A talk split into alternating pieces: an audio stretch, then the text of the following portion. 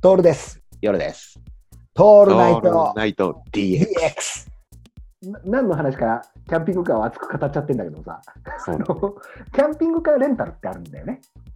ああ、はいはいはい、レはンい。タルキャンピングカー。うんうんうん。だから、もうこれからその時代になってくるんじゃない自動運転でレンタルキャンピングカーみたいな。そうだね。自動運転になっちゃえば、あの、うんなんていうかな、バスサイズとかのでっかいやつでもいいわけじうゃん。んキャンピングカー。うんうん。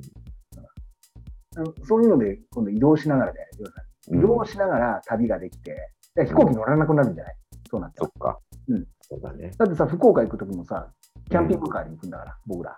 うんうん、うん。わざわざ千葉まで来てよ。あ、俺千葉から借りて、夜さんのところ行ってから、中央道で福岡目指そうよ。そうだね。ね。で、途中キャンピングカーだから寝れるじゃん。うん。 2階建てとかになってたらさ、寝室も別になるわけだよ。うんうん。夜は、だって飲酒運転にならないからさ、自動運転だから。そうだね。それはすごいね。すごいよね。うん。そうやってやってれば3日ぐらいかければさ、福岡まで行っちゃうんじゃないうんうん。で、そこでまたいけ、もう福岡行く必要ないね。まあ、外そ借りもちゃそうもね、。そもそもだからね。だからね、うん、でも外でも飲みたいからね。そうだね。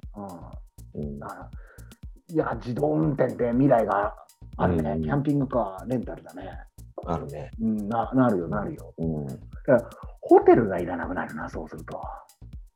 そうだね。弱ったな。うん。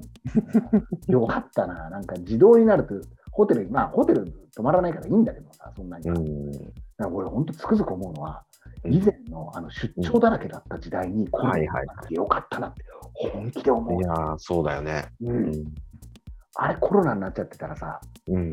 下諏訪で家の中でずっとズームでさ北海道の人とかと会話してたんだようんうんうん。潤いがねえったら、そうだよね。うん、今でこそもうんう移動に未練がなくなるくらい移動できてうよんうん。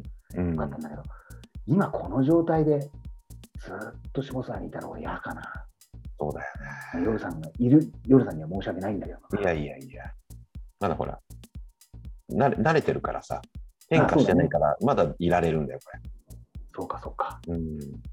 今さすごいことが起こってるんだけど外で何雷が鳴ってるあ、それ、風じゃなくて雷の音なんだ。